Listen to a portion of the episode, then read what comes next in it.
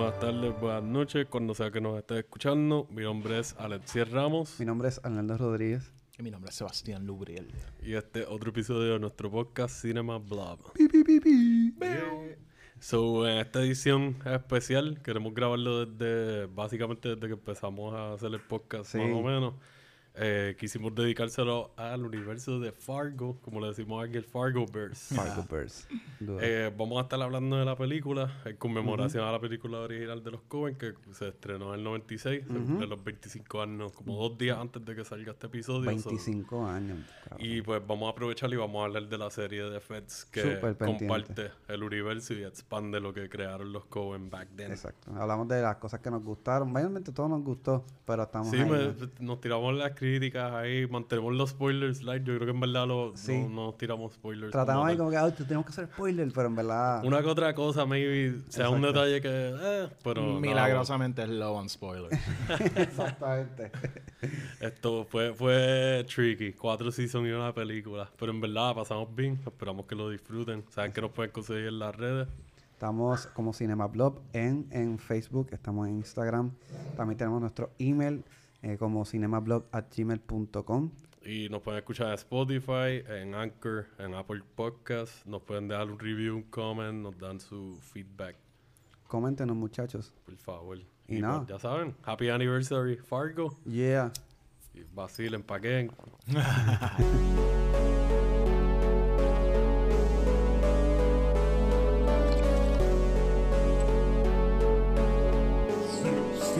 Cinema Blog.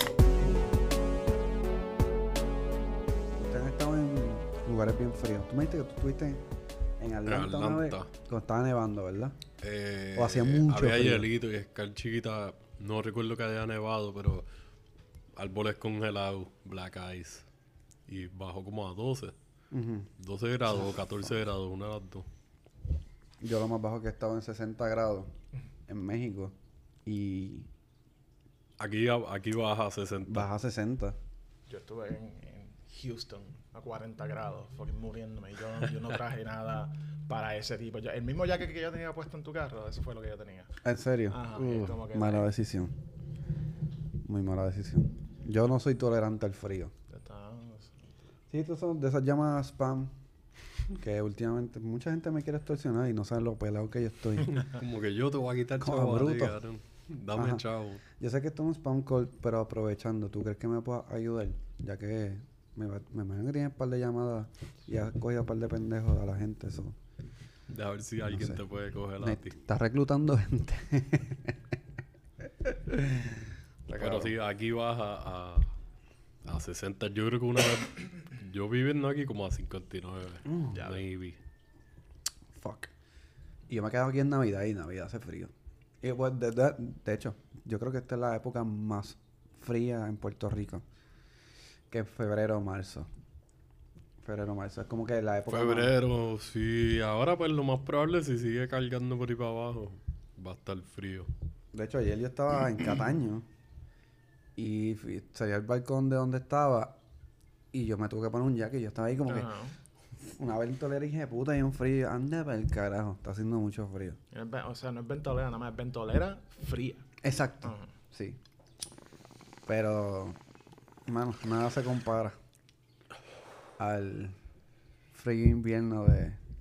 Bueno, el frío de siempre en Minnesota. Yo nunca he ido a Minnesota. Pero. Son bien conocidos por, por frío. Yo por lo menos cuando seguía más a fuego la NFL, veía los juegos de, qué sé yo, Green Bay jugando en Minnesota, que son equipos rivales, Ajá. jugando en la nieve allí, como que matándose. Y, y ya. Yo lo más que llegué a jugar Bien jugué medieval. fue en, fue en Fango. Y era como que medio sketchy. Imagínate con nieve y hielito por ahí. Uy. Eso tiene que estar horrible. En Minnesota se conoce por eso, pero no solamente por eso, por unas joyitas bien chéveres. que ya podemos, ya nosotros la catalogamos aquí como el Fargoverse Exacto. El universo de, de Fargo. de Traído a nosotros gracias a los hermanos Coens. a Ethan y George Cohen, que es una película de ellos. Y la serie que la hizo Noah Hawley. Él la creó y ellos son productores. Y él es como que el head writer. Pero hay como tres o cuatro personas más que escriben con él. Se puede, se Y él puede decir, dirige varios episodios. se puede decir que es como el showrunner. Sí, él es Sí, el showrunner. showrunner oficial. Y fun fact, hace poco estaba hablando con Gilbert y él me estaba diciendo que estaba viéndole una entrevista a Noah Hawley hablando de cómo era cuando él estaba haciendo Legion Ajá. y Fargo a la misma vez y tenía que salir del set de una al Diablo, otro literalmente los mismos días corriendo del agua al agua Jesus. como que mira hay que escribir esto lo otro pam pam a dirigir producir a escribir arreglen esto double duty de que a dos manos Qué trabajo, cabrón. Y, pff, Y dos shows completamente diferentes. Exacto. y dos shows que funcionan de su manera, a su manera funcionan, específicamente el a mí. Legion por lo menos hasta donde la he visto creo que la cancelaron si no me equivoco Sí, la sí, cancelaron. ya como tres seasons tres o seasons algo. nada más. Sí. Pero a mí me gusta. Hasta donde he llegado me gusta. Es un concepto bien diferente y qué sé yo. Pero eso es súper opuesto a Fargo. Exacto. Lo que me gusta de la serie es que mantiene la esencia de lo que hicieron los Coen con la película. Exacto. Que queríamos hablar de eso porque en verdad eh, yo creo que aquí estamos Alexiel, Sebastián y yo que nos gusta mucho. El, primero nos gusta mucho los Coen Brothers, Ajá, por lo general. o sea, por lo general. Y Fargo es una de estas joyitas que no, no son de las... No es la primera, pero es de las primeras, me imagino. Fue como que la primera la primera película de ellos que como que ganó un Oscar. Exacto. Ah, Sí, porque ellos, empezaron con, ahorita estábamos hablando de eso de Blood Simple. sí. Y pues ya habían hecho Miller's Crossing, si no me equivoco. Ujú. Racing Arizona. Y Racing Arizona había salido, que es buenísima. Este. Bar- Barton Fink. eh, Sí, verdad, La Barton otra, Fink ¿verdad? también. Y yo no me acuerdo si de ellos es Hot Soccer Proxy. Yo creo que Sí, de ellos también. de ellos O sea, también. que yo, ya ellos habían hecho un montón de películas para cuando salió Fargo. Ujú. Y películas bien diferentes, pero con la estampa de ellos. Y que siguen haciendo películas extraordinarias. Pero de cierta forma ellos, ellos se han mantenido, o sea, hay unas excepciones, pero la misma corriente que entra en Fargo es como que el bread and butter de ellos, porque lo de ellos es neo-noir y fucking cosas, cos- historias de crimen, pero weird. Exacto, no. Se sienten como que son neo noir full, pero a la misma vez como que se sienten medias poopy. Ajá. Como que, ah, estos son como historias throwback de estas, de, de estas revistas viejas o cómics raros de crimen y como Ah. que novelas super random. Eh, Blood Exacto. Simple de seguro, cabrón. Blood Simple es casi una película de horror, en ciertas partes. Sí, casi, más o menos. Si le cambian unos, le hacen unos tweaks, ya es verdad, funciona como una película de horror y tiene el look bien brutal. Pero esta de Fargo en particular, ahora que mencionaste como... Bueno, me parece que esta película es como un crimen bien normal, de cierta manera, la película. Como que algo que tú podrías ver, pero el contexto que, que yo creo que es un personaje importante es do- donde este se está desarrollando. Mm.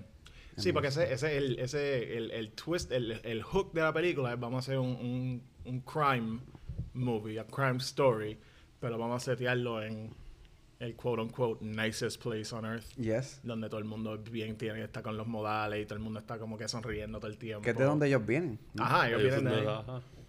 Ellos son de Minnesota. Y, y es- lo lindo de esta película es el ese contraste. Como que es un crimen que maybe tú lo ves en Nueva York y como que... eh, Mm. pero en Mi- Minnesota. Porque esto no se supone que pase aquí. Exacto. Esto existe. Aquí la gente es super nice y ya. Ya, que eso es otra Oh, cosa. Ah, by the ya. way, yo he leído muchas críticas online de gente diciendo como que, ah, que si los acentos y qué sé yo. Yo no puedo decir una cosa a ustedes. Yo trabajé 10 años en un hotel y yo atendí muchos grupos de Canadá, de. Minnesota, de South Dakota, North Dakota, de todas esas regiones.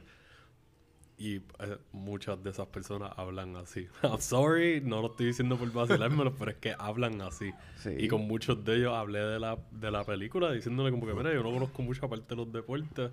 Y pues, Fargo. Y oh, yeah, what do you think of our accent? Oh, yeah. Oh, yeah, You yeah. betcha. Y me la tiraban vacilando y yo, ya, no decimos eso todo el tiempo, nada, pero el uh, yeah, y, y par de cositas más. ¿Tendrá El cantadito, influencia? tiene un cantadito. Exacto. Uh, ok, ok. Ya, ya. ¿Será alguna... ¿Alguna relación con algún otro país?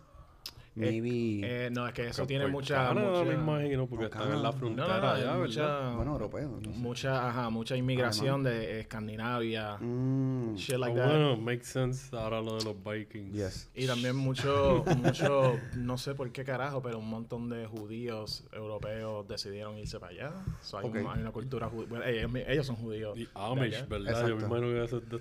no, No, no estoy Amish es seguro si más- es de los estados que tienen como que más comunidad Amish. Amish está más como que upstate New York y como que... ah, Amish es como Ban- Connecticut. Banshee o algo así. ¿ah? Como Banshee, la serie sí, Banshee. sí. To- o- o- todos esos... Los Amish son los que no pueden usar tecnología Exacto. como que moderna. Exacto. Son como con las judíos. barbas y... Son judíos ortodoxos, creo que se llama. No, no, no, ¿No? no, no son judíos, Estoy hablando no. del culo. Ah. Ok. Judío ortodoxo es una cosa. Lo único que tienen similar es que tienen barba. Ajá, son dos cosas diferentes. Mi Wilkins Facts. Es una religión. Es una religión o whatever, un estilo de vida, lo que sea, pero ajá, no son... No es- Entendido. Pues con ese papelón dicho. Pero, anyway, los acentos. yo los he visto y yo los he escuchado y yo interactúo con... O sea, un- hubo una vez en específico, like, como dos años antes de que cerrara el hotel, que había un corillo como de 300 de una compañía en el hotel. Todos de fucking Minnesota. y todos eran o de áreas cercanas o de Minnesota como tal. Y todos hablaban así, cabrón. O por lo menos como un 90%. Y era bien gracioso, en verdad, pero a mi madre era like, oh shit, this is real. No estaban vacilando los covers. Maybe lo exageran en algunos personajes, pero todos hemos conocido gente que tiene una versión más exagerada de un acento en específico. Claro, claro, por supuesto que sí. Y en verdad, esta película es del 96. Sí. Eh, como hablamos del, en, en un lugar bastante frío. Mm. Este, y habla, trata sobre el, el crimen estúpido, por no decir otra palabra, del, del esposo, se llama Jerry, Landegard. sí, que pues, este crimen se va a la verga por diferentes factores de unas personas estúpidas. Y nada, y es como esa, eh, entre, entre esto que está sucediendo, está esta persona adora- adorable y extremadamente embarazada, una policía, que es pues, la gran actriz, Frances Frances- McDormand. que es una de nuestras mejo- de nuestras actrices favoritas. Que no recuerdo cuál de los dos, pero ella es la esposa de uno de los dos. Exacto, eso te iba a preguntar. ¿Usted No sabe recuerdo cuál cuál de los Creo dos que es esposa de Joel, que es el, el pelinegro. Ok, ok. Pues, y pues, esta película se va moviendo en este contexto. Mm. Estamos en Minnesota, un crimen algaro, en un lugar que no pasan cosas así, con gente estúpida haciendo criminales y esta policía, que es una muy buena policía, este, tratando de descifrar qué está pasando, porque hay un link entre unas muertes que pasaron Sí. de la carretera y otras cosas. Y así se mueve la historia. Sí, y me tripea porque yo siempre he sabido que es William H. Macy el protagonista, aparte de sale. McDormand, Pero ajá, es como que ahora acabo de caer en cuenta como que ya esto es como una precuela surreal de, de Shameless. Este es Frank Gallagher, es antes de ser un- una mierda de persona oficialmente. Estos fueron sus comienzos. Eh, en verdad está bien gufiado. Si les gusta Shameless, Sí. hay que verle esta película. Porque la actuación de él es tan... Es como que like, el dude es nice, pero a la misma vez tan estúpido y tan condescendiente a veces y a la misma vez como que el- tú eres una víctima de otras personas y es como que tú exacto. estás en unos escalones en el medio y eres Mm. como que medio insignificante, pero a misma vez no. Es weird. Y la forma en que ellos presentan a todos los personajes te da como que una... No sé, la perspectiva de él es bien like... Entiendo por qué estás haciendo lo que estás haciendo más o menos, pero a misma vez No no, te la sigue, aplaudo. sigue siendo una mierda de persona. Exacto. Que eso es lo, lo cool de esta, de esta película. Como hablamos, son personas que usualmente se conocen como gente bien nice. Y verlas como moviéndose en este, en este- en en esta escena es como bien weird. De ambas partes, como las víctimas, las personas que están resolviendo y, y, y el, uno de los criminales Ajá. que traen a estos dos a estas dos personalidades que uno de ellos es el gran Steve Buscemi Y Peter Peter que los dos son excelentes actores de personajes.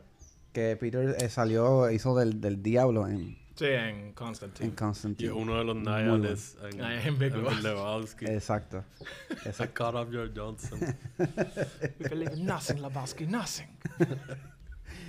y que son son personas son criminales estos son Ah. criminales que a la misma vez son también estúpidos pero saben cómo manejarse Bueno, por lo menos Hasta uh. Peter Stormare. Exacto Él, él, es, él es como que el heavy duty criminal. Exacto, él es el Steve Buscemi es como que otro pendejo. como la, el mind pero no es tan mind a la Ajá. misma vez que es más el mouthpiece que otra cosa. Porque la mente en verdad estaba ya... Cada uno tenía su propia son dos personas que se nota que son profesionales, pero a la misma vez como que nunca han trabajado juntos lo más probable Ajá. y están pillados.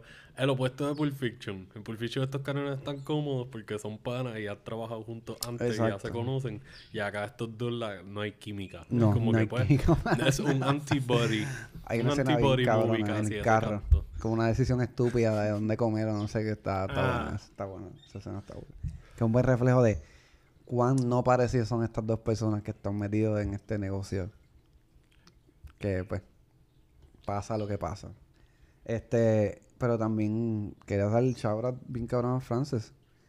Que es la que se la come ella, es la protagonista de la película. Y ella ganó. Sí. Ella Sí. le dio un Oscar por eso. Sí, ¿no? se ganó un Oscar. Entre medio de tantos personajes variados y tanta, pues, valga la redundancia, personalidad. Overall, Exacto. eh, eh, ella le mete. Sí. Como que es una dura ahí. Que como él, él, él es básicamente la representación de una persona de Minnesota que te lleva de la mano, una persona bien feliz, bien chévere, bien positiva, pero bien a la línea, ¿entiendes? Sí. Y te lleva de la mano agarradito de un crimen y cómo ella lo va resolviendo. Y yo creo que ese está el contraste bien lindo de eso, como el criquero a la mano de una persona que, ok, yo me siento a salvo con Frances, aunque está, está embarazada, la tipa está dispuesta hasta las últimas línea, consecuencias. Sí. Que hacen un buen balance entendiéndote como que, pues, ambos lados de la justicia, los malos y los buenos. exacto. Y pues a veces, en este caso, los malos tienen par de caras, porque son par de representaciones y, y muchas intenciones malas. Y muchos intereses propios también. Claro. Hay mucha gente hablando para su lado. Y yo no sé, en verdad, porque eh, esa película, la primera vez que yo la vi, yo tenía como. Esto salió en el 96. Sí. Yo recuerdo que yo la vi por primera vez en TNT. Cuando empezaba, cuando en TNT le metían a. Ah, pasaron como dos años de haber estado en el cine y ya tenían una película ellos. Yeah, yeah, yeah. Y. Fargo fue una de esas que le daban todos los días, a tal hora daban fucking Fargo. Y la llegué a ver varias veces y me impactó. Yo tenía como 10 años entonces. Ujú. Y pues no entendía todo lo que estaba pasando cuando lo estaba viendo, pero la complejidad sabía que, que era como que un revolú. Estaba apreciando ese, ese aspecto por lo menos de que, diablo, aquí están pasando un montón de cosas bien. Yo no estoy cachando todo, pero aquí hay varias cosas pasando. Sí. Y después cuando la vi más en mis teens, fue como que, diablo, esta película está tan cabrona. like, tiene tanto humor negro, pero a la misma vez el drama es bien heavy, se siente bien denso. Sí. Y lo de las malas intenciones, es como que eso está toda la película ahí, lurking. Sí. Que tengo un Wilkins fact de Frances Muy McDowell. bien. Este, es Mark Dorman, exacto. Claro. Eh, a ella, ella claramente no estaba embarazada para la película, so ella le pusieron un traje que tenía la barriga y, y las boobs. Ujú. Y ella, ella dejó el traje en el came- en el su truck, en Ajá. su trailer, Camerino. su camerino. Y hace frío con cojones. Lo dejó durmiendo esa noche y en plena grabación se le explotan las tetas.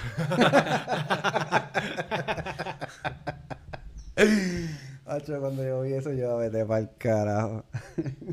para que vean el frío, hijo de puta. Sí, que porque ellos están grabando en location, ellos no están en un set, ellos están actually grabando en estas carreteras super remote y like Yeah. aquí no hay nada, aquí lo que está es el crew y nieve por ahí para abajo y, y brea. Y de hecho, habían lugares donde no había mucha nieve y ellos tuvieron que crear la nieve. Ajá. Hicieron nieve de embuste. La escena del parking de la última escena. Mm. Ahí ellos crearon la nieve. De hecho, se ve como. Sí, hay par de partes que se nota como que no, esta, esta Sí. gente no puede haber tenido la suerte de haber conseguido el perfect timing de que Yeah. no, aquí tienes que haberle metido. Pero todo se ve súper bien.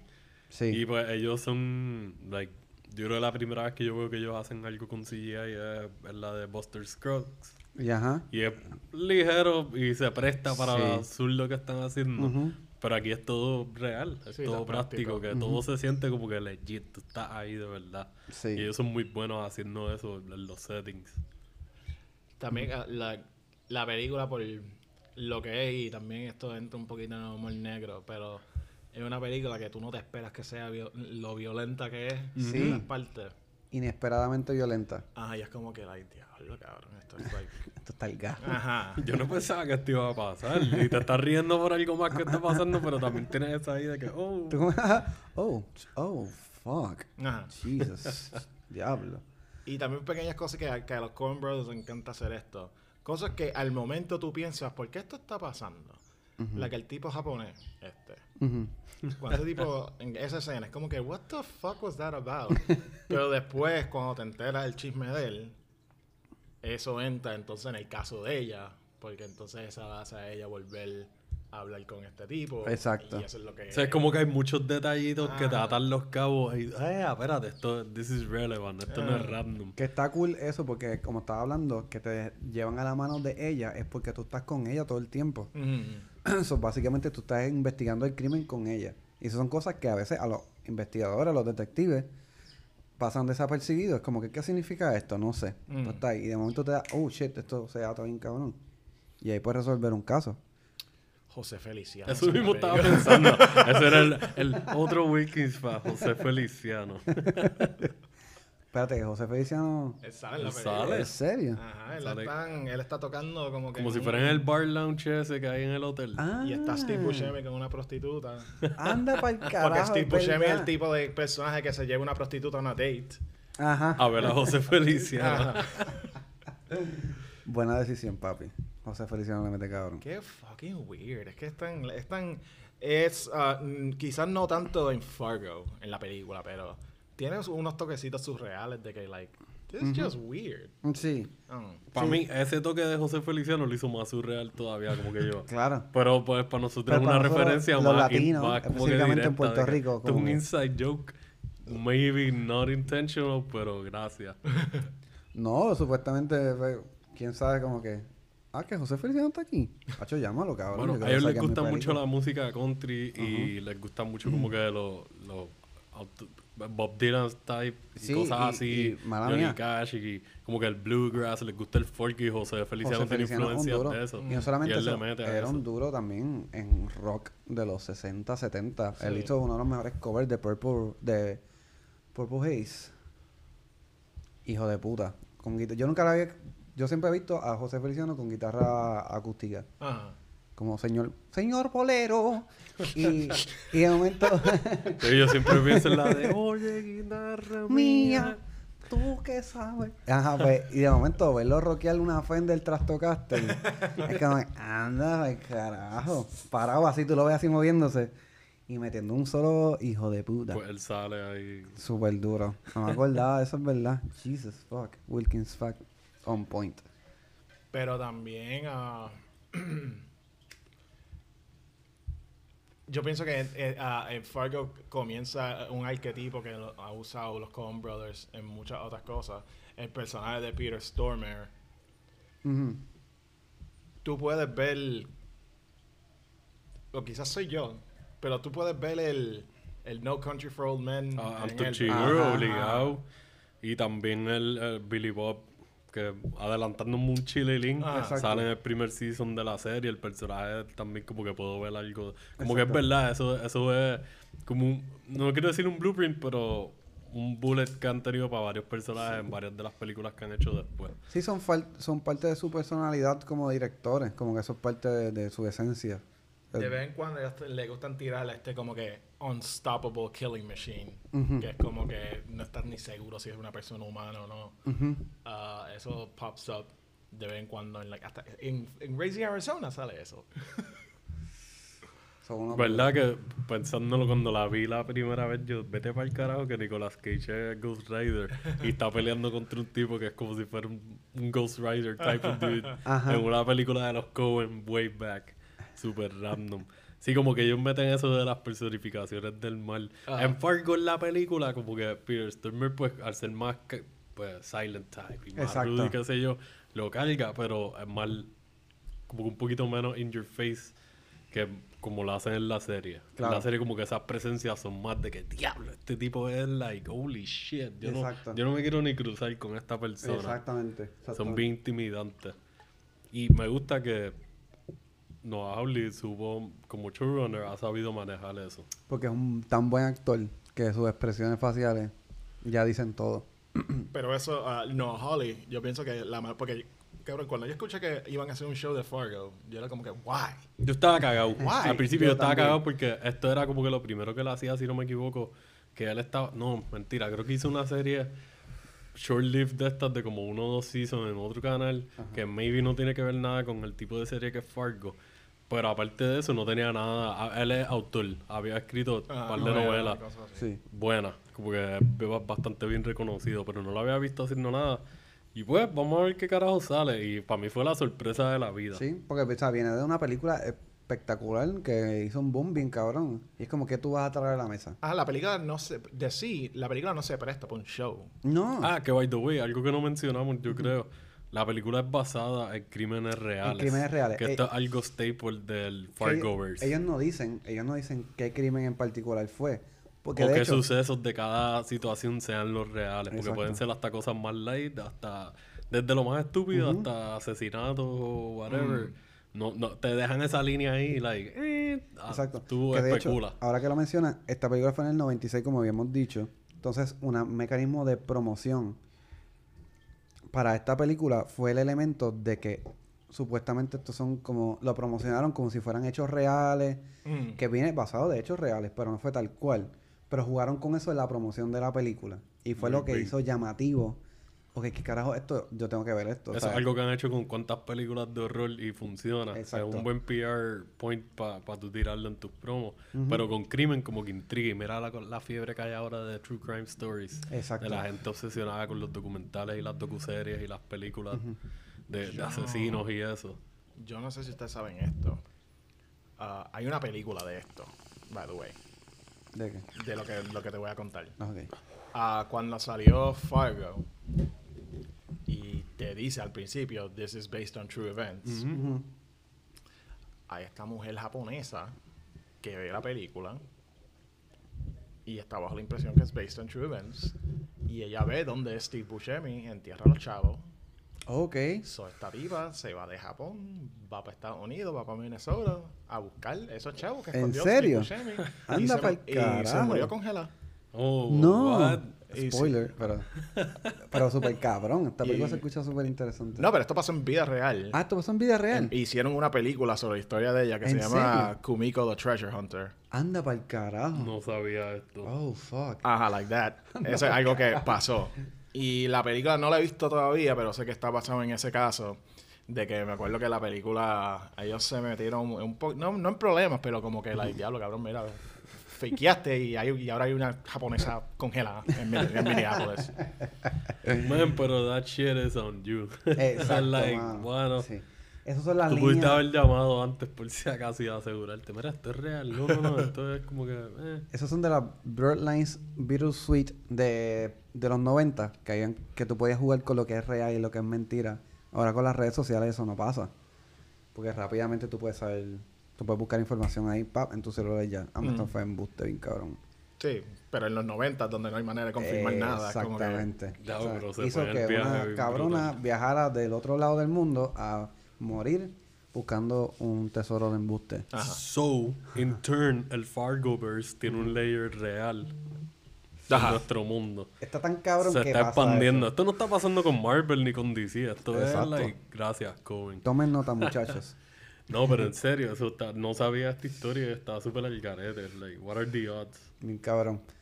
Pero me imagino que eso fue una gran inspiración para mucha gente y específicamente a esta persona No, Holly. que... Que lo que iba a decir que lo mejor, la- la- lo que yo pienso que él, por qué ese show funciona es porque el tipo coge themes de los Coen Brothers de por sí, porque no es solamente Fargo. Sí, él le hace callbacks a Ah, un otro. montón de todas las otras Sí. películas de ellos. Exacto. Y como que extrapula de esos themes de que tú, te, cuando tú ves el show se siente como algo que hubiesen hecho los Coen Brothers. Bien cabrón. Sí. Bien cabrón. Ex, él respetó el source material y lo expandió. Como tú estabas diciendo ahorita, como que, que tú vas a traer a la mesa. Él trajo algo, él mantuvo la personalidad que ellos les dieron, le dieron a la historia que hicieron originalmente en el 96. Lo expuso y dio más. Porque mira, vamos a seguir expandiendo. Como nosotros hemos hablado varias veces de Grand Theft Auto, esto fue como un DLC para Grand Theft Auto, para seguir dándote más cosas. Esto es lo más cerca, porque cuántas Eh. veces no hemos visto que tratan de expandir ya historias que existen. Y es una buena idea, para mí eso es una mejor idea que tratar de hacer una secuela directa forzada. Y, y eso fue lo que él hizo. Él dijo, ok, vamos a coger el blueprint. Yo le voy a añadir mi toque, lo voy a actualizar un poquito, aunque la historia de ellos ha envejecido súper bien. Para mí es timeless. Y, Sí. Y lo ha manejado súper bien. O sea, cuatro seasons diferentes. Ajá, cuatro épocas diferentes. Y todo en el mismo universo de la película. So, el timeline está compartido. No es que simplemente él cogió el tema y el nombre y lo hizo. Él actually, de verdad, oficialmente expandió el mitos de Fargo de los. Cohen. Antes- Con la bendición de ellos. Exactamente. Antes de, de entrar como tal a la serie, quería dar un, un fact que estaba bien nítido. Que para los, en los, en los créditos de Mm. la película de Fargo y en otras películas de, de, de- de los Coens, eh, sale un Roderick, Roderick James, que es un alter ego. Ok. No es el editor, el editor es los Coen Brothers. Ah. Pero como ellos, ellos dicen que no quieren verse como... Como que están cogiendo todo Ah, el que están cogiendo todo. Ah. Pues ellos crearon este alter ego. Que creo que hasta trataron de nominarlo y después dijeron, no, ¿Por qué somos no? nosotros. Está cool. Está bien cabrón eso. Pero ajá, la serie, la serie después, ¿sabes? Estamos Pues- remontando al 2014. empezó. Exacto, empezó todo con la serie. Que la, el Season 1 es durante el 2006, la 2006, historia sí. como tal. Y la película es durante el 87, Exacto. en el timeline. Eh, aquí es que sale Colin Hanks, Colin ¿Verdad? Hanks. ah, sale eh, Billy Bob. Billy Bob, Billy Bob Thornton, Martin sale Freeman. Martin, Martin Freeman. Freeman. Se la comió. Sí, él, él me sorprendió tanto. Billy Bob y él se la comieron. De verdad que El sí. personaje de Billy Bob estaba súper canon. Pero Martin Freeman, me- yo creo que fue mi sorpresa en este season overall. Aparte de que la serie ya de por sí me sorprendió lo buena que quedó, fue como que ya. Que están hablando que el personaje de Billy Bob es, es un poco parecido como el Muscle de la película de Fargo. Pero en esteroides, de cierta manera, pues, Más evolucionado. evolucionado. Sí, porque tiene personalidad Sí. y habla y tiene, tú sabes, este- Tiene esta, un- esta perspectiva sobre la vida. Y un peinado bien cuestionable. Ajá. que ahí, eso fue como con throwback a Anton. Al Exacto. personaje de Anton ya adelante en el primer season te dijeron, ah, ¿te gustó el malo con el peinado raro de esta película? Exacto. Vamos a ponerte otro malo con un peinado más raro todavía. Exacto. Y funcionó. Sí, funcionó bien cabrón. Y Key and Peele también salen. Key and Peele como Ah. un cambio interesante. ¿Verdad? sí, A mí sí, se sí. me había olvidado. Que hacen como salía. del FBI. Ajá, dos, dos gente del FBI. Sí, este... Y yo creo que de todas las, de todos los seasons, este es, obviamente, yo creo que por ser el primer season, es el más parecido a la película. Sí, Sí. se siente como que más derivado directamente de la historia de la película, pero lo cambiaron, le dieron el turn suficiente para que se sienta como que era como otra historia. Lo que pasa es que tú lo ves y tú desde el principio, esto es un remake de la película. Sí, ¿verdad? Y de momento te tiran las curvas y la- todo cambia. Es como que, oh shit. ok. Uno de los personajes del show está afectado directamente por los eventos de la película. Eh, exactamente, cierto. Que eso me trivió, que esa es la, la única referencia que hacen a la película, ese detalle. Ah, Ah, ya. El resto del show es su propia cosa. Sí. Pero tiene sus elementos, por ejemplo, el esposo cuestionable Ajá. y todas esas mierdas. Y también el, el final es casi igual que el de la película. Sí, se parece Cierto. mucho. Cierto, cierto, cierto. Pero también yo, como vi que están oficialmente expandiendo este universo, yo lo sentí como que yo por lo menos me puse estos lentes de que todo, ellos trabajan mucho con el folclore en varias de sus películas. El folclore regional de pueblitos y qué sé yo, no solamente místico. Exacto. Más bien como que los bochinches y el hearsay de los pueblos, las comunidades bien pequeñas. Y lo vi también como que maybe eso puede haber sido un crimen que se parece mucho porque estuvo inspirado por ser en la misma región por los sucesos de la película. Así fue que yo lo, lo procesé. Yo como que, ok, se parecen muchas cosas. Pueden ser los callbacks y a la misma vez como que esta persona puede ser alguien que creció durante los eventos de la película de Fargo y se quedó con ese lamento de momento cliqué y dijo, "Mm, yo puedo hacer algo parecido, ahora estamos, estamos en- han pasado casi 20 años o lo que sea, Sí. yo puedo 15 ahora- años. la- o lo que, ajá, Ajá, 15 exacto. años, no, de- del 87 al 2006. Ah, ok, ok, ok. Van casi Sí, 20 años. Sí, van so, 20 años. Los casi. tiempos han cambiado. Yo creo que yo he visto programas de CSI. Yo, yo puedo. I can get away with it. Y pues sí, se siente bien familiar, pero fue bien refrescante también. Desde el primer season él entró con With a Bang. A mí me sorprendió un montón ese primer season. Fue como... Fue bien engaging. Y es similar también a la primera. Porque aunque cada season, el crimen, el centro del season, es bien diferente en cada season. Sí, Ah, el crimen, el inciting incident en el primer season es un crimen doméstico como el de la película. Exactamente. Ah, Eso sí está esa conexión y también el personaje de él es bastante similar al de Al de William H. Macy.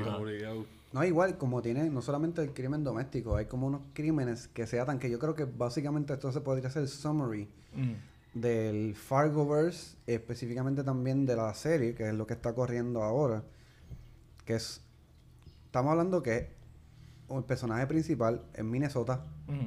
de cierta manera u otra, no necesariamente está siempre ahí, pero es como la parte importante. Sí, Fargo, están, Fargo. están en South Dakota, North Dakota, Exacto. Minnesota. Todas las las áreas. Toda esa área en Pero el pueblo de Fargo, el lugar de Fargo, Nunca es- aparece en es- ninguno de los seasons. aparece. No, no, me lo mencionan. Lo Pero- Yo, mencionan. yo creo que una de las estaciones de policía, no recuerdo en- si es el primero o el segundo, es como tal en Fargo o en las afueras de Fargo. Sí, pero es como parte esencial de la equivoque. historia, como que es un detonante de, para que la historia corra. Como Ajá. que eso es el layer. Y eso es lo cool de esto, que se ata todo con esto. Y no parece cagarla en algún sentido. Esto va a seguir pasando. como- Es una antología. Exacto. So, cada season es su propia historia, pero tiene sus conexiones. Como el viaje que han hecho con las de Importante. American Horror Story y toda esta Sí, serie. sí. Sí. Que como que las conectan, pero cada season es standalone. Eso mismo es lo que ha pasado con, Ujú. con estas, pero las conexiones han sido más sutiles y a la misma vez como que a mí me han gustado más. Estar pendiente a pescarlas aquí y allá como que... Ah, este personaje está el personaje de acá chiquito. O, diablo, este está el... Oh, my. God. pa", Y me pompeo acá y me pongo a leer, a buscar información. Sí. Me acuerdo ahora que uno de los trailers para Fargo, la película, te tira. Y también esto es. Esto también sucede en el show, porque, again, Fargo en sí mm, es una parte bien pequeña. Y el trailer de la película, si no me equivoco, decía como: The crime happened in Brainerd, but their fates were sealed in Fargo. Una cosa así. Ajá. Wow. Jesus. Porque en Far- la única vez. un trailer de los 90, o tienes el voiceover que Ah, hay ahí exacto, que la voz Their super fates were sealed. Bien cabrón. wow, One verdad. man, one desire. One desired. Pero en la película, like Fargo, nada más aparece. En Fargo es donde él se encuentra con los criminales y le dice cuál es el plan. Exacto. Y el resto de la película no pasa en Fargo. Yeah. Igual que en el show. Like, yo creo que lo encienden como que, like, passing through. Ajá. Lo hacen ver así como que cada vez que lo vuelvas a ver es como que hasta el carro pasó por ahí ya no está aquí, vas para otro lado. Ajá. Y siempre, otra cosa, fíjate, ajá, ellos cuando salen de Fargo siempre pasan la estatua de, de Paul Paul Bunyan, que siempre tiene estos ojos como si estos ojos bien, like, yo veo lo que ustedes están haciendo. Judging cabrón. eyes. Ajá. Fucking judging you. ahora mismo. Y mira el hacha ahí ready. Ajá. Que en verdad, eh, eh, ¿qué, de- qué se debe sentir una persona de Fargo? De las personas que viven. viendo el show Ajá. o viendo la película. Exacto. I mean, I don't know, yo oh, leí that's too violent.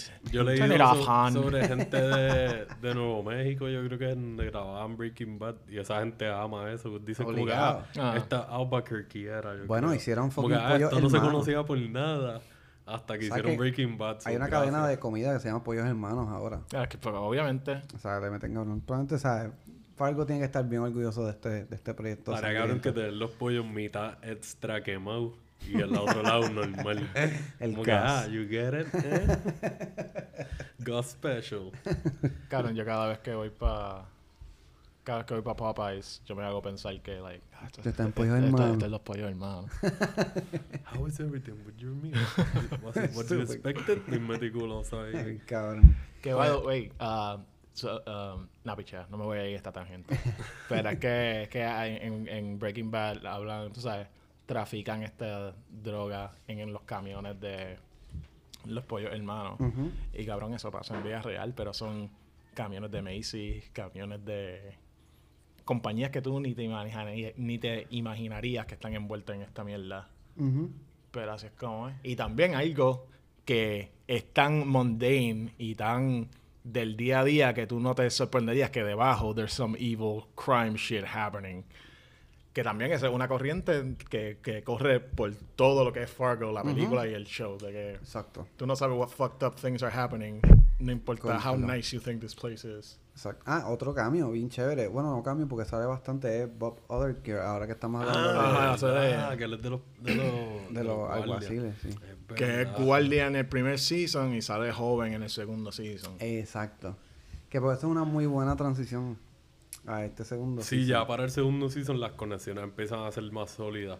Porque te están llevando al 1979, pero estás más diferente a la película que como tú dices en otra región aunque sea cerca de Fargo y whatever aquí se mantienen más en la región donde fue el primer season just Exacto. like 20 y pico años antes o 30 años antes Ah, en el primer season siguen mencionando esta masacre que pasó en Sioux el Falls. Sioux Falls Massacre Ajá, y entonces el segundo season es como que en Sioux Falls y es como que, oh shit. Ok, que, aquí que es que- fun- not so fun fact, el Sioux Falls Massacre es uno de los crímenes que es basado en un crimen en vida real. ¿De verdad? Pero yo lo que lo que leí cuando salió, este es mi season favorito, el segundo. Al mío también. Cuando leí sobre este crimen en específico, lo que decía era que la versión de los sucesos reales fue que hubo una masacre de unos teenagers porque unos granjeros o unos maleantes granjeros o algo los cogieron en su propiedad o algo, como si estuvieran de fuga, jangueando o algo así, jodiendo Sí. por ahí.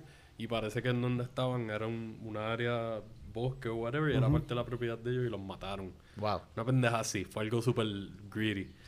Y pues, obviamente en la serie lo que hacen es que cogen el nombre y se tiran otro evento más al garete todavía Sí. para live up to the name. Exacto. Y tú escuchas eso, es verdad, en el Season 1 como que la, hacen referencia. Pues, eh, otra de las conexiones es el viejo del Season 1. Sale joven Ah, siendo sheriff o alguacil Mm. en el Ajá, Season 2. exacto. Que es Patrick Wilson, el que hace que ese Sí. tipo para mí es súper buen actor. Muy buen actor. Ese que sale en Conjuring, ¿verdad? Sí, en Conjuring. Sí, Conjuring. No Hace poco sale la Watchmen salió en Aquaman, Watchmen. en Watchmen, sale Sí, la de actor. Candy también. Pero antes de, antes de brincar para el Season 2, ah, el aspecto de Lord, Mal de Lord Malvo en el primer Season, que es como que esta persona que lo trajo el viento, y es obviamente un asesino profesional, pero que más que eso, corrompe a todos los que están a su alrededor. Sí, Porque- es casi como una plaga. Ajá. Exacto. Porque Martin Freeman, por más, tú sabes, pushover que fuese, si no hubiese tenido ese encuentro con este cabrón, No él hubiese quizás pasado no hubiese pasado nada de lo que pasa. detonante, Él es el detonante Sí, de te todo a esto que pasó. on the get-go que el tipo es una influencia Ah, Claro. en todo su alrededor. Sí. Él se queda en un motel y él ve a un chamaquito que trabaja en el motel como la jefa le caen, le, le sale con mierda y él le, com- le come la mente de que meale, meale el tanque de gasolina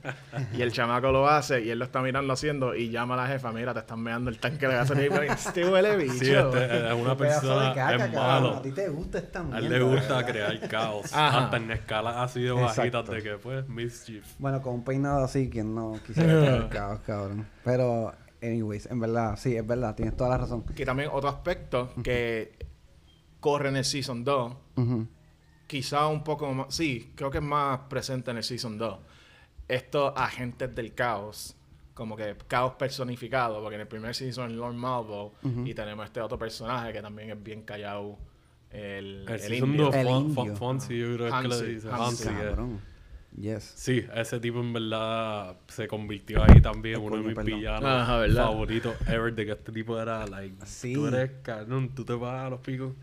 John Wick se tiene que joder contigo. Bien si va a ganar, si va a ganar se tiene que joder Yo le voy a contigo. John Wick, pero no, no, verdad que no le voy a le voy al indígena full. No sé, en verdad es, es como que fantasy booking de pelea y like, oh. Cabrón, sí, cabrón. Pero este tipo era like una máquina de, de destrucción, bien meticuloso y bien como que la perspectiva que te dan de él es como que él siempre está metido en su cabeza maquinando todo. Ah. Y te refuerzan el estereotipo de pues él es un nativo americano que crece básicamente con la familia criminal a la en- básicamente todo revuelve alrededor de esta familia del dos, Exacto. que son los Gerhards que me encanta Sí. ese clan aunque están bien al garete Yes. me, me gusta esa familia como, como una organización criminal Eh, y este cabrón pues básicamente se cría con ellos como si fuera un house slave en Sí. parte lo presentan a veces como que ah, lo cogimos pero tú eres un indio whatever Exacto. y él crece a ser el como que la mano derecha o la mano izquierda por El- decirlo una de ellos porque este de está aquí como- para todo Sí. Pero después, y, y que también no te explican por qué, de repente, de la noche a la mañana, es como que, eh, Ya. fucking... ah. Ajá, exacto. Porque sí. ese tema lo trabajan más en la serie que en la película de los cambios dentro de las personas abruptos. Sí. Y como en la yo siento que en la serie empezaron a explorar un aspecto más místico y un poquito más surreal que Claro. en la película como tal, directamente. Que eso fue un toque que me gustó, que le dio Sí. no hable a la serie como tal. En el season 1 pasa algo con unos pescados que cuando lo vean, como que tiene que ver algo con eso, pero todo tiene una explicación. You just Exacto. gotta look into it. Exacto. Y acá empiezan a explorar un poquito más eso. En el season 1 era con el viejo. Exacto. Porque muchos de esos aspectos eran con el viejo y esa conexión te la empiezan a elaborar acá en el Season 2. Pero con Hansi te hacen el cambio más abrupto de como que, ok, aquí cambió definitivamente algo dentro de esta persona.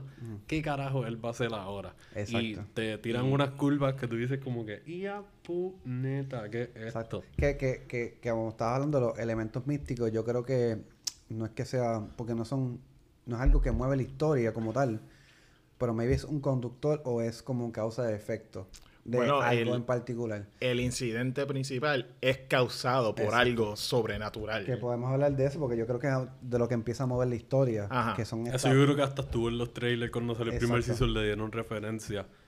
Que son, son una pareja, bueno, una eh, eh, fue la muchacha, ¿verdad? Este, Ajá. que la hace Kristen Dunst. Kristen Dunst.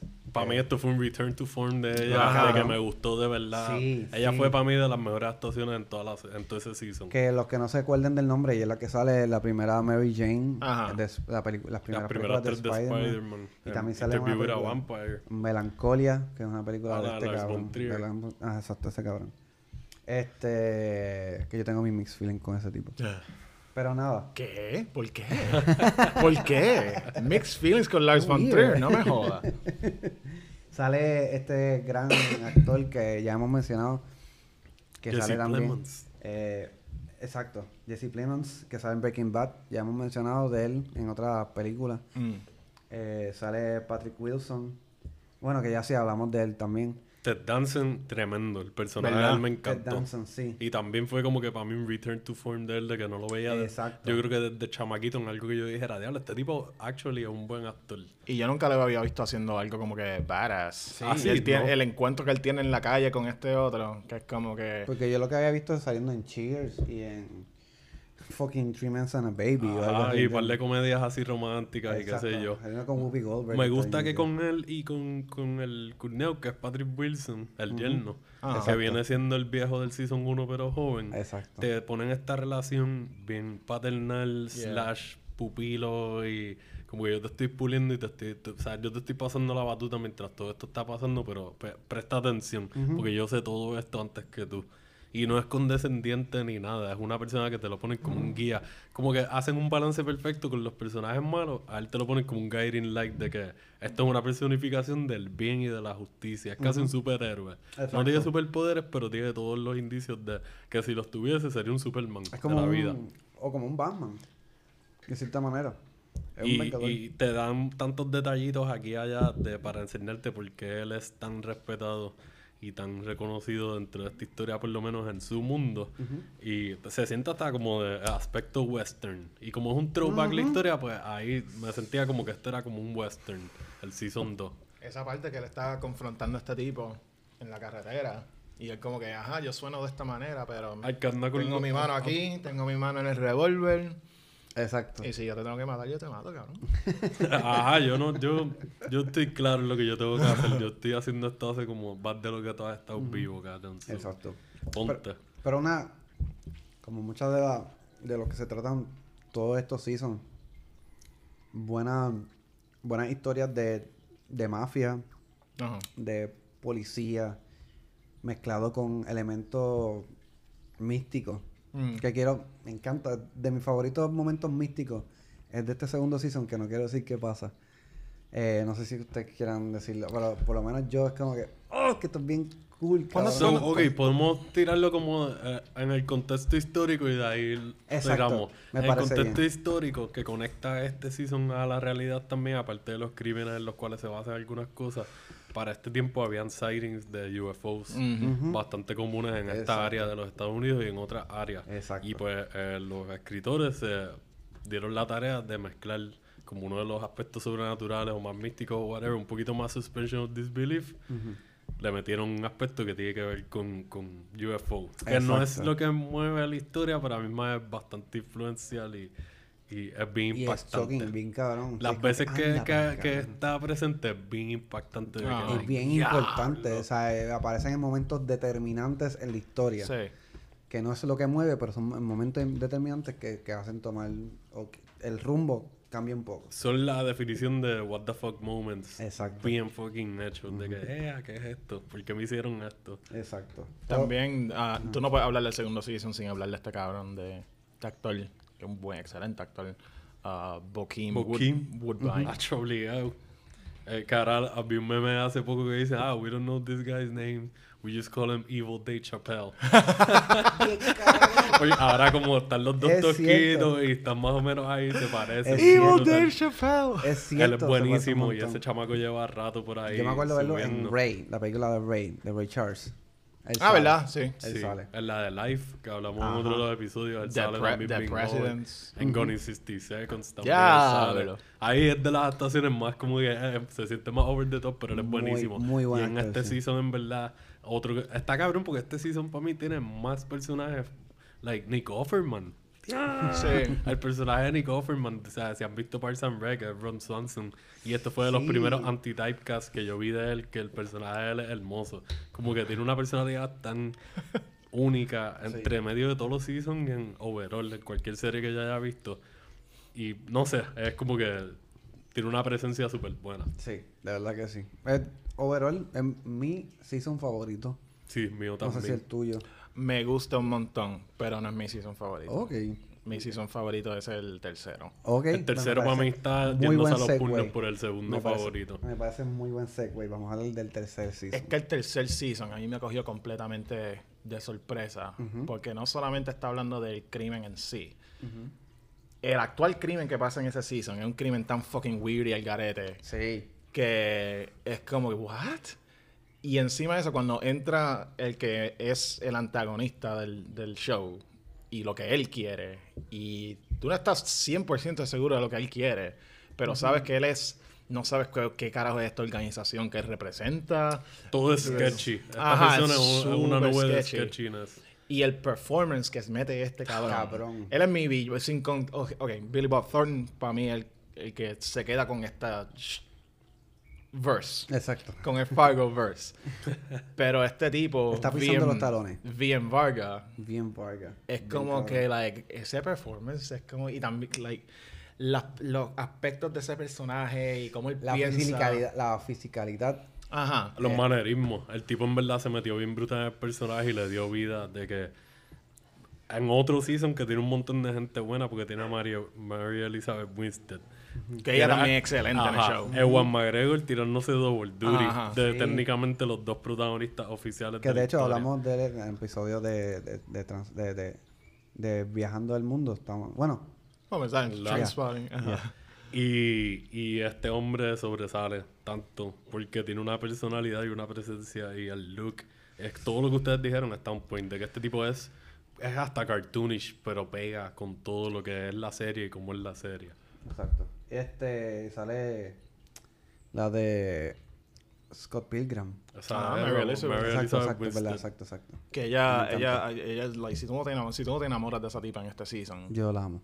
Ah, pero también ah, me tripé el, el primer season es 2006, el segundo season es 1979 79. y el tercer season es 2010. 2010-2011. Ajá. So, hay un aspecto de tecnología que no está presente en los otros.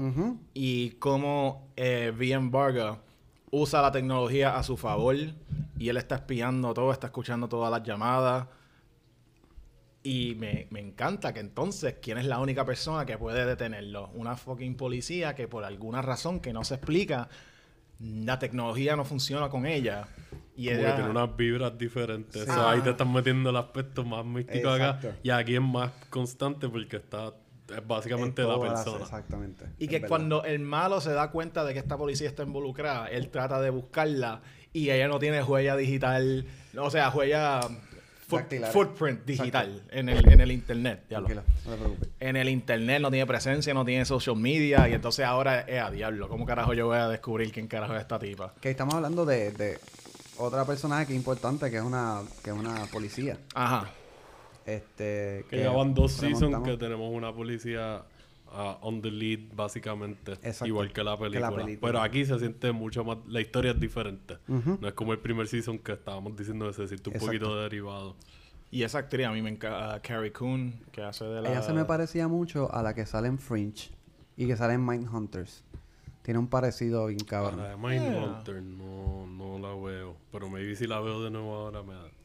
Sí. Pero me- parecido. y me gusta el factor, como te ponen lo de, yo lo vi como existencialismo, que la, la historia del robocito. Ajá. Ajá. Esos segmentos como Sí. que eran bien refrescantes, era como Sí, que, ah, qué weird. Esto es tan raro, pero a la misma vez todo, todo está relacionado. Una cosa, ajá, el- en, el- en el show Fargo, en el Season 3, hay un episodio entero que en Hollywood, cuando Ajá. estás viendo la historia del papá de esta mujer y cómo acabó en esta situación. Ah, Oye, ¿verdad ¿verdad exacto. que, que actually te lleva la historia a como 20 años antes o algo así dentro de un episodio? O sea, ahí el timeline se extiende un poquito más, aunque sea por un momento. Toda, bueno, específicamente las primeras, no, la, por lo menos la primera y la, y la tercera Mm. juegan un poco con la temporalidad. Porque también en la primera brincan de tiempo. Brinca a los 80. Exacto. Ah, Sí, después pasa como un año, un o año algo o así algo así, también. exacto. Ah, también, ajá. Como que hacen un time jump. Exacto. Sí, yo creo que también es un elemento de, de la, de la serie. Y en el, en la- en el tercer season van para atrás mucho dentro de lo que está pasando ahora, más ese episodio que te tiran throwback. Sí. So, ya es verdad, y empezaron a jugar un poquito más. ¿Habrá influido el trabajo en Legion? Como ah, vamos a jugar un poquito con esto para ¿Quién sabe? joder con las mentes de la gente. Quién sabe. Y esta historia me parece bien particular porque ha hablado sobre una disputa entre hermanos gemelos, que es algo bien particular. Algo bien bíblico también. Exacto. Mm. Así bien caen, a ver, exacto. Bien cabrón. Y como juegan con eso está, está, está bien nítido. No, y también otra cosa que es bien rara y también entra en un aspecto, entra un aspecto sobrenatural Ujú. en este ángulo. Pero también el tercer season tiene que ver mucho con la persecución de judíos en Rusia. Ah, es cierto que empiezan y- con una escena particular. Es Ajá, y empiezan con, hay muchas referencias a Putin, and stuff like that, y cómo es, cómo es esta menta y también el malo, el malo tiene una, una, pin- una pintura de, de Stalin Exacto. en la oficina, Bien y es como que, que- que hay algo sobre Rusia en este season. Sí. Uno de los henchmen, que es super Anton Chigurh, el ruso este, con pelinegro, que siempre está vestido con, con hoodie, que yo ni qué. Sí, que era como que el más durote del muscle. Y Ajá. estaba él y, y uno que era asiático. Si no Ajá, es que siempre está con, con como los headphones puestos. Exacto. Ah, Sí, y sí, sale... aquí como que fueron dos, se tiraron los duris divididos entre los, Exacto. los aguaron entre un par de personajes y quedó big. Y un chabro a una- un actor que a mí me encanta mucho, o sea, de las pocas cosas que he visto es eh, el hermano de Macaulay Culkins. Eh, Ah, bueno, pero ese es Season 2. Ese Ah, es no, el de perdón, Season es verdad, 2. es verdad, Ese es Season Season 2, Este es el discúlpame, Season discúlpame, me, me metí en un revuelo, cabrón. El Rory, yo creo que es. Exacto, exacto. Pero en verdad el tercer season está, está, está bien cabrón.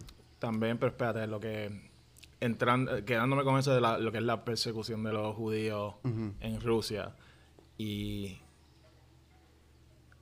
eso por alguna razón trae a Dios a la historia porque hay un personaje. ¿Tú lo viste como Dios? Yo lo vi más como el diablo. Yo lo vi más como Dios porque Yo lo vi como un persona- crossroads con el diablo o Ok. con la muerte. Y eso fue un momento súper extra surreal que te saca, pero a la misma vez te- la Es bien- atmósfera que se te dan ahí es bien, Ajá. like, diablo, ¿qué carajo es esto? Y tiene este, el, el setting es Bill Lebowski. Ajá. Exacto. Pero, like, cabrón. dark. Like, Bill Lebowski están vacilando. O sea, Ajá. no voy a decir en qué sitios que están. Y aquí es como que, uy, ¿qué carajo va a pasar aquí? Y esa, esa conversación, que es casi un monólogo, básicamente, Sí. Mm. es bien es bien intenso. Es el papá de Robert Cherbatsky. Ese actor se me olvida el nombre siempre. Ah, Ray Que Wise. Ray Que Wise. tiene esa cara de, de así mismo como de diablo, de malo, con las cejas y los ojos bien claros, las cejas bien grandes. Y yo no sé, ese momento yo lo sentí como que fue un momento de... Maybe lo puedo ver también como que haya sido una presencia más de Dios, porque lo puedo ver como un momento de claridad. Y está Como ayudando. una segunda oportunidad, Ajá. slash tu momento de claridad para que, mira, que es la que, que es la que hay, este es el crossroads. Ujú, Exacto.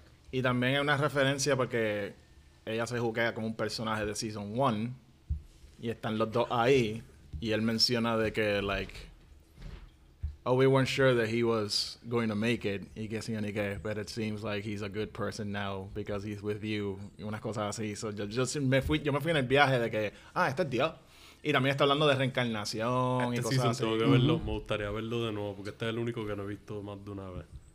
Lo- Ok. lo- me voy a sentar a verlo de nuevo, porque esa, esa parte siempre, eso en específico que estamos discutiendo ahora, siempre se me ha quedado ahí como que esto yo tengo que verlo de nuevo y tengo que verlo fresh. Ajá. Con el resto de la serie para ver cuál, cuál es el contexto que, que puedo sacar.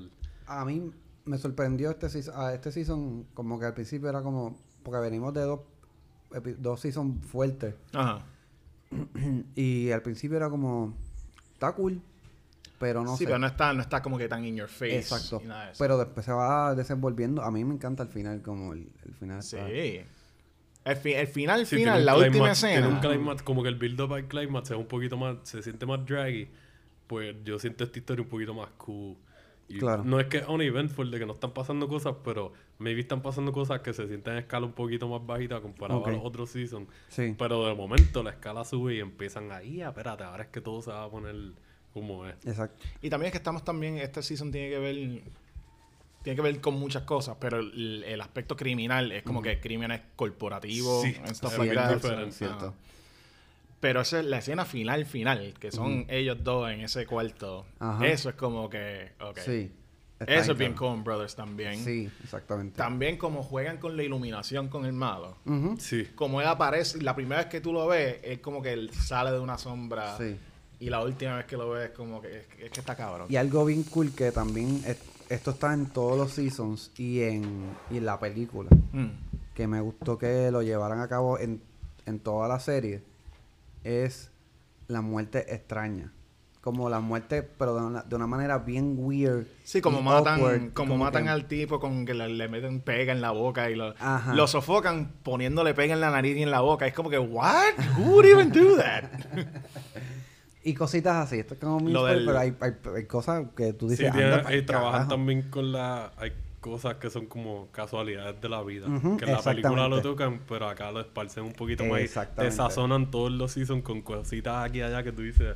Of course, this, it's obligado esto iba a pasar. Si iba a Exacto. pasar en alguna serie, iba a pasar aquí. Exacto. lo del aire acondicionado. Exacto. No, exacto. Son detallitos ahí para que tengan de las cosas bien raras que pasan cuando muere alguien que mantuvieron esa esencia de la película. Y se ha mantenido. Sí, es como estamos diciendo, Noah Hawley ha hecho un súper excelente trabajo en mantener la esencia y añadirle lo otro que, que él quería añadirle. Y funciona. Y la no se siente forzado, nada. La serie tiene mucho estilo. Todos los seasons, la, Sí. la forma en que le editan y los montajes musicales que hacen y cómo no hay un intro oficial, el intro siempre es algo bien Exacto. natural y te lo hacen orgánico. Mm. Y cómo lo, like, they blended in, en verdad está súper bien hecha. Para mí, de todas las series que hay ahora mismo, sé que no falta un season todavía, pero de todas las que hay ahora mismo en televisión, yo sigo diciendo que los cuatro seasons que van, Fargo es la que yo siento que es la mejor que se siente como serie, pero para mí. Como está hecha, como está editada, como está grabada, como está actuada, como está escrita, es como que todo. Sí. No le veo nada malo. Estoy de acuerdo contigo. Eh, que ahí podemos entrar. ¿Qué te iba a decir? No, que se siente como un show que usualmente tú tendrías que ver en HBO o algo así. Sí. Pero, estamos está- hablando de FX, que FX la parte. Ajá, Ujú. FX se ha ido por esta, O sea, por esta ruta Tommy. Dame. Yo creo que había Y él es de gana. caballitos porque el, el Legion, esta y ahora la serie de Alien que van a hacer, va a ser el showrunner y va a, ¿O sería qué? va a hacer una serie de Alien, Alien de que... del universo de Alien. Y no, Hawley la va a correr hasta ahora y va a ser para FX. Ah, fuego. So, Duro. yo tengo fe de que este hombre Sí, va, este tipo va la a va partir. Yo pensé, qué bueno, porque yo pensé que él se iba a cagar porque sacó esta película. No la he visto todavía, pero todos los reviews que vi ¿Cuál han fue? sido Él negativos. sacó una película que se llama Lucy in the Sky, Ah, que es un poquito basado en, yo no sé si tú te acuerdas de esta astronauta que como que perdió la cabeza y estaba estoqueando a un a otro astronauta que guió literalmente across the country para llegar a donde estaba este otro tipo. Pues está basado en eso. ujú. Y sale Natalie Portman y qué sé yo ni qué, pero no he escuchado nada bueno. de la película. la quiero ver porque él la escribió y la dirigió. Creo que está basada en una novela que tiene que ver con esa historia Mm. de lo que pasó en vida real. Y, y pues sí, no he, no he visto ningún review positivo. Diablo, que va Nunca. lo- de- o sea, sabes que yo por lo menos no soy de meterme a, a Rotten Tomatoes ni nada. Claro. Yo, yo usualmente pues leo la, la comunidad, me voy con los usuarios. Ah. Vamos a ver qué dice el consensus aquí. Y ahí más o menos tengo una idea. Exacto. Y todos los que he visto han sido de que de average a bajo. Mal- maybe su esquina es la fucking serie.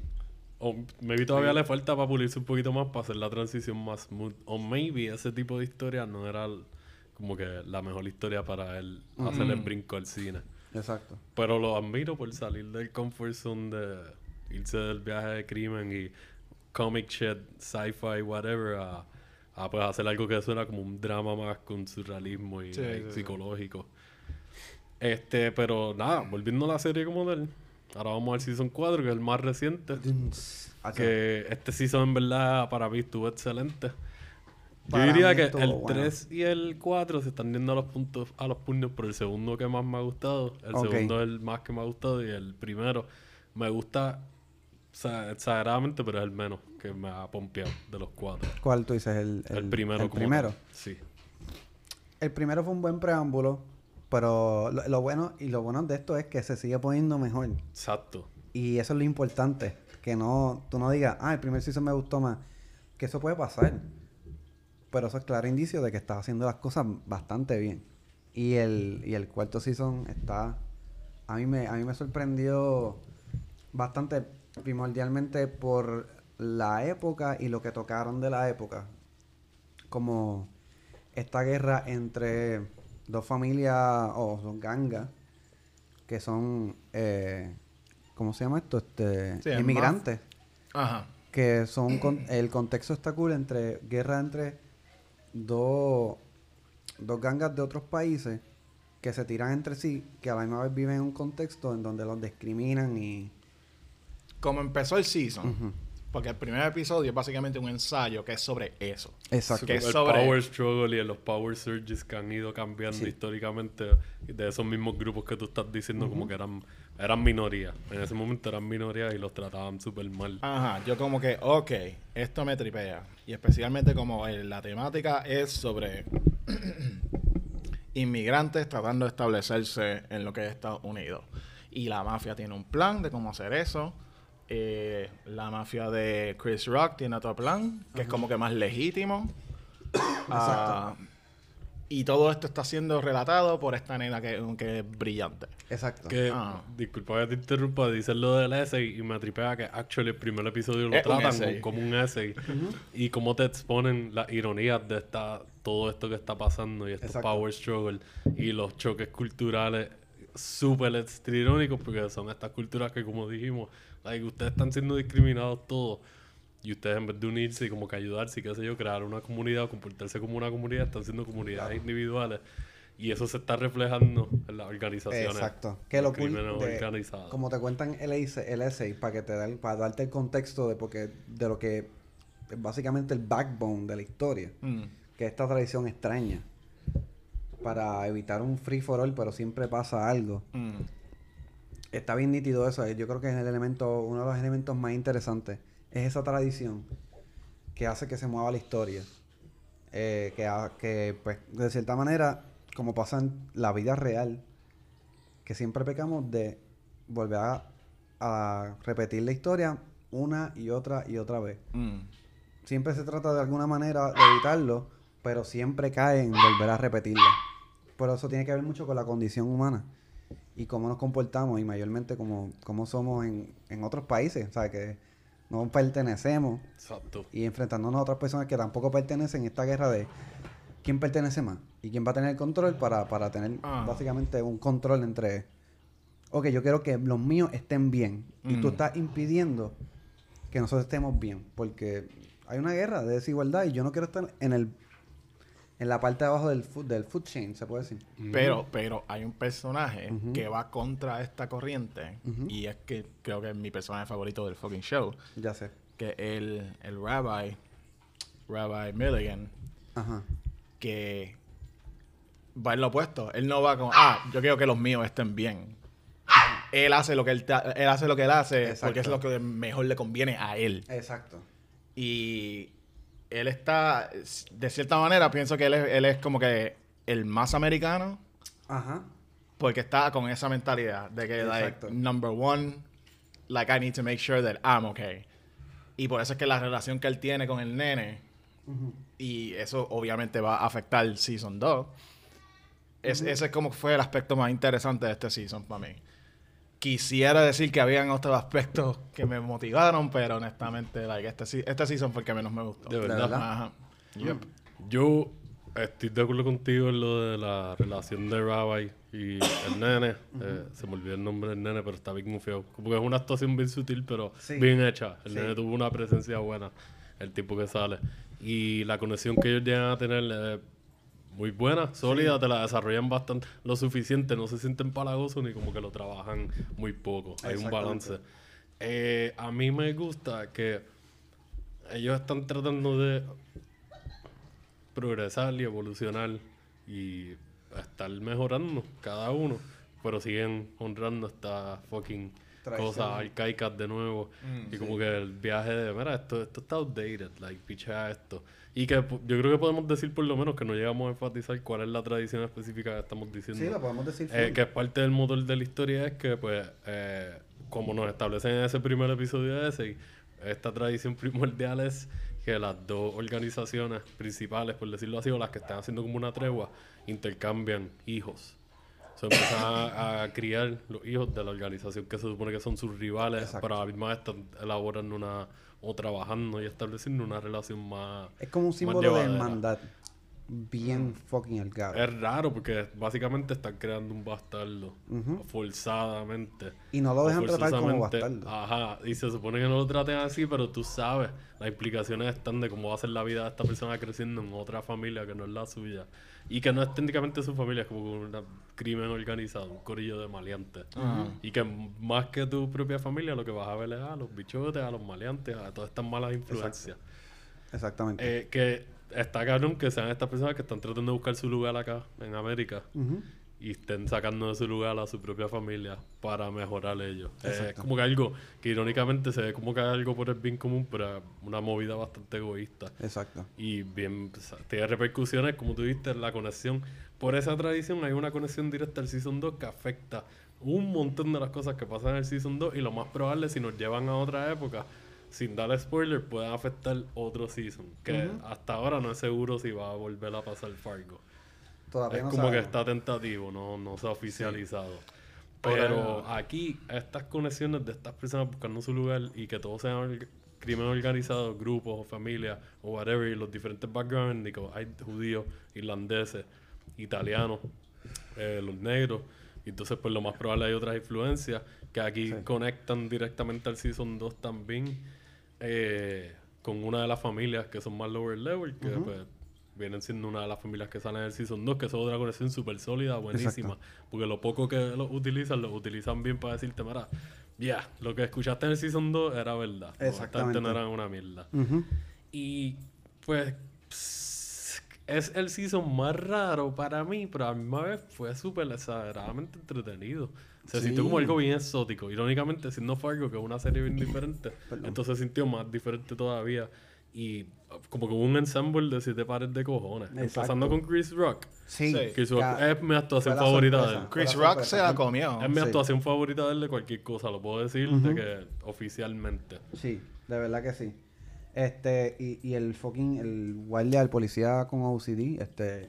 Ajá, el Jack- policía con OCD, ese... sale en Boardwalk Jack Empire. Alexander Hut- Houston. Él es buenísimo, él sale en Boardwalk Empire de Mr. Harrow. Qué bien le queda el papel ese de... Ah, ¿verdad? El, el- el que tiene El la de la cara... Ajá. Ah, también... Timothy Olyphant. El, ajá, el policía mormón. Ujú. Exacto, que se la Como, como la historia de la cava, me gustó. Jason Sí. Schwartzman. Ajá. También. Este, ¿Y la me enfermera? La La, la enfermera. enfermera, La enfermera. Aunque, aunque la historia de ella se sentía de momento como que fuera de lugar. y A veces como que puedo decir que es el aspecto más flojo que he visto en todas las historias, por lo menos yo. Si hay algo que no estoy viendo Sí. interpretando y pues alguien me lo puede aclarar, pues yo escucho. Pero Tenía yo creo que todos estamos de acuerdo como que había algo de intriga, pero no, no, no se sintió como que jalaron el gatillo. Sí, y no es que era. estuvo súper mal, simplemente que tuvimos la expectativa de que hicieran algo bien cabrón con Ajá, este personaje. Sí. Como que le dieron mucho spotlight y no se sintió anticlimático. Sí. Still, todo lo demás que pasó, a mí me gustó mucho. El clash entre los clanes. Que estamos Eh, hablando de... eh, que, que es bien interesante, y disculpa, este, Ajá. italianos contra afroamericanos. Mm. Que eso de mi vida yo había pensado que eso era como algo que pudo haber pasado y fue como una... Fue una... fue una relación bien interesante. Una relación, entre comillas. de- Es que a veces se siente como frenemies. A veces Exacto. se siente como que están tratando de actually colaborar y a veces se siente como que la relación es sneaky. Mm. Como que no hay una confianza real. Es muy sketchy. La relación de... Que eso me Exacto. gustó. Desde el principio te mantuvieron como que aquí nunca hay una relación clara, de verdad. Exacto. Hay demasiados intereses propios. Que eso es algo que volvemos a un tema que siempre es relevante en, la- en las diferentes historias que han hecho. Exacto. Y de todos los personajes, porque como este, este season es, es sobre inmigrantes, los personajes que más actualizados están y, y los que saben 100% lo que son, lo que quieren y lo que es la vida para ellos, son las dos wildcards estas. Ajá, la hermana de la, la tía de la principal y la, la india la- esta. Ujú. Exacto. Esas, ti- esas, esas dos tipas que son, y te lo, di- te, te lo dicen como que we're not criminals, we're outlaws. Eh, A criminal has rules, an outlaw doesn't. Exactamente. Y es como que, ok. Y ese wink, wink, nudge, nudge de que el viaje de Fargo y su conexión a, a- al mitos de los westerns. Ajá, Ajá. Y que tengas ahí como que estos dos personajes que se sienten fuera de Son- lugar, pero a mí más encajan también. villanas, bien Ajá, cabrón. ya son Sí. like, dos bichotas, de Eh, verdad. que estas tipas son guilladeras. Sí. Yo actually root for them. Dos actuaciones buenísimas. Los Sí. dos personajes me gustaron Creo mucho. que una de ellas, la, la, la negrita sale en Orange is the New Black. Creo que es la que hace No, de... no la. Yo sé que la, la que hace la, la Native American es hermosa. Es hermosísima. Oh my God. Sí, es bien bella. es bella. Pero eh, buenísima actriz porque se ve súper nasty el personaje de ella en la serie. Ajá. Tiene una presencia siempre que está en pantalla que puede decirle una línea en una conversación completa y es como que está cabrona. like, buena actuación. No hay una escena de las dos que no voy a decir qué pasa, pero ustedes saben qué es lo que pasa. Bastante grotesco. Ah, bueno, sí. sí. Este, Y también con ellas tenemos la referencia a Raising Arizona. Boy, you got a penny on your head. y también este personaje que era un wildcard, que era el personaje de Salvatore Espósito, que es el, el, el hermano. El hermano mayor de... ah, el que. Ajá. Al principio a mí me chocaba este personaje y no Sí, me gustaba. lu- luego a mí, he grew Después- into me de que, ok. después fue. Es que los ojos, desde que ese, eh, desde, desde que ese cabrón aparece, es como Como que, este, ¿qué va a hacer este tipo? Exacto. Y la cara ahí de que, yeah. Que by the way, yo no he visto nada más del pero en HBO. Esta es una serie que él es uno de los protagonistas. Él aparentemente es italiano. Él es actor de Italia, de Eh, Italia. Sale en la serie de Gomorra. Que yo he visto la película de Gomorra, es buenísima. Una película de como del crimen organizado allá. Y pues hicieron una serie y él es uno de los protagonistas. Que Ok. He estado por verla porque, como tú dices, al principio no me, no me No, cuajaba. yo te lo y yo se lo decía. a Gilbert y a ti también, Josh, como que el personaje lo entiendo, es un wildcard y qué sé yo, pero a mí más No me está que... gustando la interpretación de Pero él. de momento cayó en City y fue como que, yeah, man, dale, sigue saliendo de que con la cara de loco y el cigarrillo, el bigotito de Gómez y la boinita ahí. Y me gusta que este season tiene como que mucho, like, los correlations a, a, a The Godfather. Como que están ahí, Sí, las exacto. referencias también están ahí. Como que puedes ver los paralelos entre varios de los personajes. Por lo menos en, en ellos dos, como que los hermanos, Exacto. las diferencias de personalidades y como que quién quiere estar en el rol, quién no quiere estar en el rol, quién está metiendo mano. Exacto. muy bien hecho. Aunque este season no es mi favorito, tengo que admitir que este season tiene las cosas más Coen Brothers quizás que ha tenido lo- la serie entera. Especialmente como acaba él, como Sí. acaba el hermano.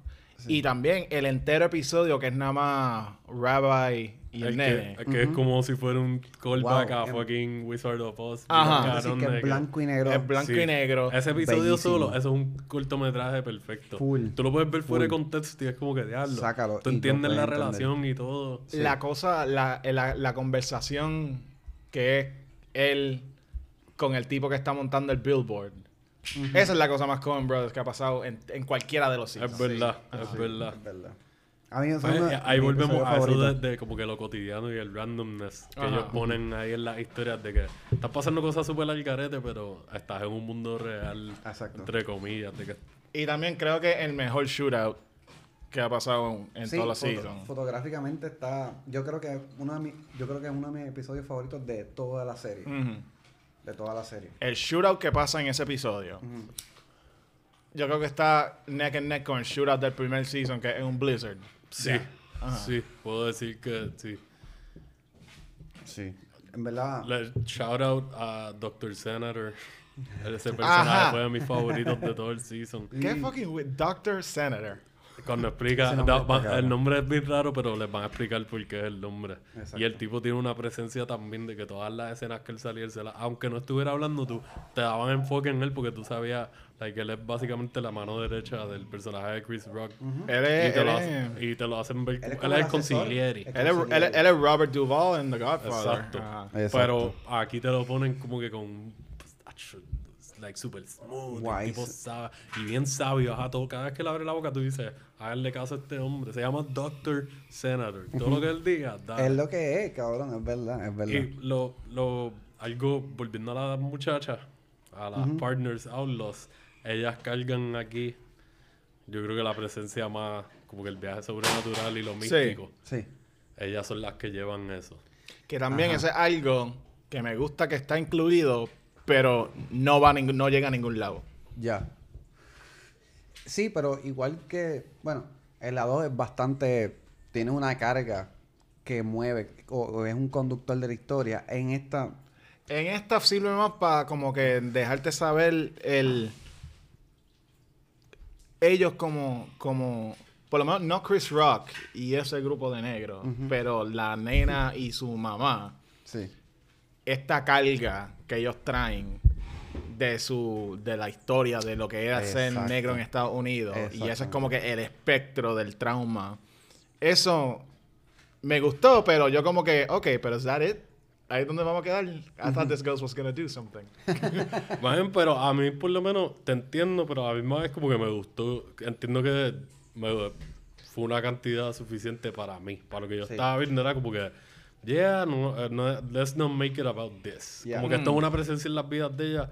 Y pues como tú dijiste, está la correlación de que qué representa esta presencia en las vidas de ella y esta carga y todo el baggage que están teniendo encima constantemente ambas, porque ambas son outlaws y son minorías y pues tienen mucho bagaje. Y Exactamente. el viaje de que las dos tengan una relación de que esto es más o menos un spoiler, pero como que sea una presencia más sólida para una de las dos y la otra acepte eso, aunque no sea una presencia para ella tan fuerte, a embrace it como parte de sus vidas juntas. Eso me gustó mucho porque solidifica la unión de que estos son outlaws de verdad. Exacto. De que, ah, tú puedes ser más supersticiosa que yo, pero yo corro contigo hasta la muerte, so yo te estoy Exactamente. creyendo. Sí. Y son personajes que me hubiese gustado maybe que hubiesen salido un poquito más. Sí. Aunque la usaron bien, pero ellas Yo creo que lo, lo utilizaron bastante bien. No. Es bueno que te dejan esperando más, pero no es, no es este. Ah, este craving que dices, te encojones. Como que te encantó, te fascinó tanto los ángulos de ella, que como que, mano, hasta te gustaría ver como una historia maybe aparte de ella. Pero lo que utilizaron de ella está súper nítido. Como que a mí, a mí me, yo estuve satisfecho. A todo lo contrario con Pascua. esta muchacha. Este, pero sí, a mí me, me gustó bastante este season. Me sorprendió, fue un season de sorpresa para mí. Para mí no fue, no, no, no fue, esta season no fue un show malo, pero No es tu de- favorito. no es mi favorito de los seasons. También a mí me gusta mucho Miller's Crossing. Y como que este season, como es para esa época, Ajá. más o menos. Creo que Miller's Crossing es maybe como 10 o 15 años antes en cronología. Sí, pero pero me- Crossing en los 40. si no me equivoco. Ajá, ya está en exacto. like, los Y 50 y este es pico. 50, 51 maybe. Yo creo Sí. que pasa un poquito de tiempo. Sí. Y no sé, también a mí, eh, ese tipo de época me gusta verlo en las películas. Sí. Como que Revolutionary Road, eh, no, Road to Road Perdition, to Perdition. Public Enemies, qué sé yo, como que de la, desde la prohibición hasta los 40, eh, like, las películas usualmente. Y me gustó, se sentía como que tienes el setting para que sea un noir, pero no te están tratando como si fuera un noir, te están Ah. tratando como crimen straight up y Exacto. drama. Exactamente. Y otro que no hemos hablado, este, creo yo, este, que se llama eh, Jason Francisco, que sale en Moonrise Kingdom. Sale en Scott Pilgrim también, que es el, el- el hermano, el, el, el árabe, eh, bueno, él es italiano, que es el hermano del, del volátil, el que está a cargo Ah, de la... Jason Schwartzman. Jason Schwartzman. Jason ok. Francisco. No, ese es, su, Jason Francisco. ese es su segundo nombre, Francisco. ah, ok. Bueno, era porque era un Coppola. Ujú. Era un Coppola, so. ¿Verdad? Pues Ajá. él, él me gusta porque es Jason Schwartzman. Él es bueno haciendo personajes con comic relief. Y como que Pero tú te lo crees cuando se desespera y cuando él se convierte en alguien volátil, es como que, of course, cabrón. Yeah. co- Como te estás proyectando a cómo tú estás procesando toda la información que te están tirando. Eh, es like, tú vas a explotar en algún momento. Y como es chiquito, es bien gracioso. Exacto. es como que este chiquito jaquetón. No Como me que acuerdo, yo no- tengo mucho que probar aquí. Él hace, a- él hace un deal en un episodio y dice, well, I've been fucked that hard since prison. Sí, tiene muchos one-liners de momento ahí como que bien nasty, de que, what, cabrón. Eso me recordó a... Ah, ¿cómo es que se llama Marla Singer en Fight Club? ah. Ah, I haven't been fucked that hard since grade school. Yo creo que es que ella dice. Sí. Uh. Pero sí, este sí, por lo menos a mí, este está ahí yéndose a los puños con el 3. De cuál es el segundo más que me gusta. El primero, para mí, siempre va a ser el Season 2. Si son dos el primero. Vamos a hacer un ranking, maybe. De cuál es, maybe, de- del primero al... Yo por lo menos me fui eh, Season 2 como el más que me gusta. Season 3 y 4 el segundo lugar. Y Season 1 tercer lugar. Ok. Para mí, para mí es Season 3, 2, 1 y 4.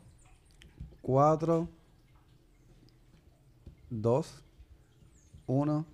Y 3. Y este y tres. Ah, Esa- Estamos esa es todos mi- diferentes ahí. Está cool. Nos vamos a caer a los puños aquí. pero de Ah, verdad, pero sí, y que no lo dijimos, no lo hemos dicho, pero lo más probable lo digamos en el intro que se joda. Esto es conmemoración a los 25 años de la Exacto. película de Fargo. So Sí. cheers to that. Hell yeah. salud, ¿verdad? Y Por- esperemos, los cruce- Coens. crucemos los dedos que nos Harley se active y haga otro season. Sí. By the way, no Esperemos les que dice season, él les dice year one, year two. Como que nunca. Ah, ¿en serio? Siempre que le pregunta es Fargo year one. Súper nítido. Ajá. Pues en verdad, que viva el Fargoverse, como acabamos de este Bautizarlo. bautizar. Y que. Patent pending de Cinema Blog. exacto. Nos pasa a la regalía. Este, y nada, y que viva los Coen Brothers también. Eh, si no fuera por ellos, esto no existiese. Ah, Boom, salud.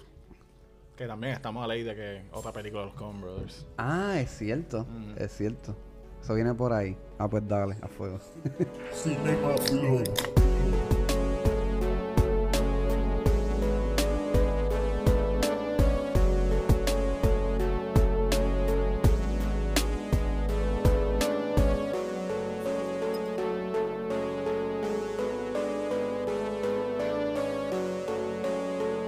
Yeah. Oh, yeah. Yeah, Yeah. yeah, that's a good one.